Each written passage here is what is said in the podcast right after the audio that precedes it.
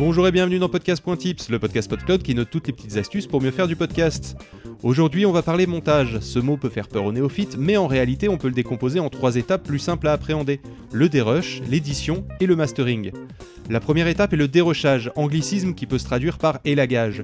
C'est le moment où la piste brute de la voix sera amputée des moments d'hésitation, des E, des prises ratées. Le but ici n'est pas d'avoir une version finale, mais simplement de ne garder que ce qui est souhaité dans le fichier final sans s'encombrer de parties inutiles. On dégrossit tout simplement. L'édition, c'est la partie la plus longue du montage. C'est celle où on va ajouter le générique et les jingles. C'est aussi le moment où les silences seront raccourcis et parfois, plus rarement, allongés. C'est le moment où l'on redonne le rythme à la partie voix de l'émission, son tempo. Le but est d'avoir l'ensemble des éléments qui forment l'émission finale. La dernière étape, c'est le mastering ou l'équilibrage. C'est le moment où on ajuste les derniers réglages, où on applique les filtres sur les pistes et que l'on équilibre les niveaux entre les voix et les jingles.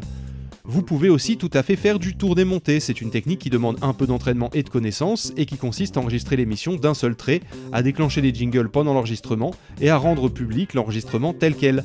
Cela requiert de quoi intégrer les jingles directement dans l'émission au moment de l'enregistrement, avec une table de mixage et ou des logiciels, mais surtout cela demande une bonne confiance en soi. Dans tous les cas, vous seul décidez ce que vous ferez lors du montage, juste un peu de dérush, un peu ou beaucoup d'édition, peu ou pas de mastering, ou carrément du tourné monté. Si cela influe sur la qualité finale, y passer 10 fois plus de temps ne rendra pas forcément l'émission 10 fois meilleure, alors ne vous prenez pas la tête non plus au risque de vous dégoûter à la longue. Vous y voyez un peu plus clair sur l'étape du montage, ce que je vous propose c'est de découvrir un filtre essentiel et facile à appliquer pour rendre l'écoute de vos émissions plus agréable pour vos auditeurs, et c'est ce que nous verrons la semaine prochaine.